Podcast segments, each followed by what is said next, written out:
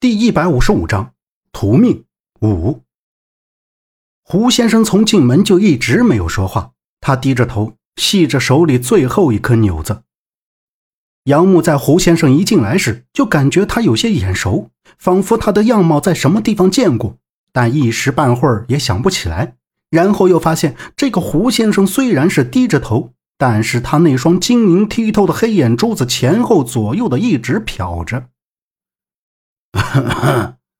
嗯，徐老清了清嗓子，见胡才没有理他，继续说道：“胡先生，看来我的人多有得罪了，但事发突然，有什么做的不妥之处，日后定会让他们给胡先生赔不是。”胡先生系好扣子。抬手将挡在眼前的那几缕头发向后梳了梳，抬起头，目光直视前方，浑然一定，然后说道：“不用给我说这些没用的话。如果你是让我来救人的，那就照我下面说的话去做，不然……好，胡先生说便是。”徐老毫不犹豫地应道。胡先生锐利的眼睛扫视了一圈，说道。首先准备一碗白水，半碗草木灰，最好是木头烧成的木炭灰。竹筷子一双，鸡血一碗。还有这屋里除了绑着的那位，还有他留下，其他的人都出去，不要进来，也不要靠近屋子。如果中间听到什么，也都不要进来。叮嘱你的人在大门外守着。胡先生交代的时候，顺手指着杨木，坚定地把他留了下来。其他人也都看向杨木，徐老瞅了一眼杨木，又令门口的阿勇去准备胡先生要的东西。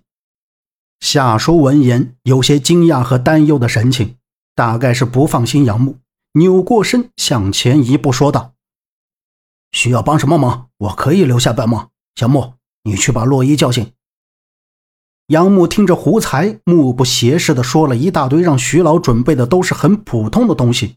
听到夏叔叫他。他缓过神，就要迈开步子向屋里走。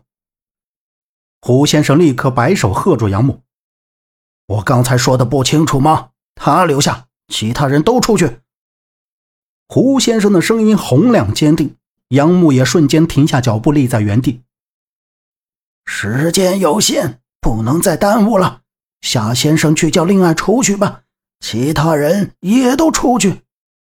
徐老看向夏叔。给夏叔使了个眼色，夏叔便脸色有些许难看，但也没有明显的表现出来。他大步走进屋里，叫醒了夏洛伊。陈方安走前拍了拍杨木的肩膀，两人对视了一眼，互相也没有说话。他看到徐老的人把陈为民带出屋子，紧跟在夏叔他们身后走出屋子。人都出去之后，杨木又看了一眼胡先生，此时整个屋子空荡了些。周震突然开始发狂一般挣脱身上的绳子，凶恶恶狰狞的脸不断的摇晃着，眼睛狠狠的盯着屋子中间的胡先生。胡先生也盯着椅子上的周震。杨木刚想要伸手去按住周震，就被胡先生一声“慢着”喝吼住。片刻，阿勇就带人将胡先生需要的东西物品都准备好拿了进来，照胡先生的指示。都放在了侧面的桌子上，放完就立马离开。胡先生走到桌子前，端起那半碗草木灰，拿起那双竹筷子，在鸡血碗里蘸了一下，然后用筷子夹上草木灰，放进那碗白水中。本集播讲完毕，感谢您的收听，欢迎您订阅，下次不迷路哦。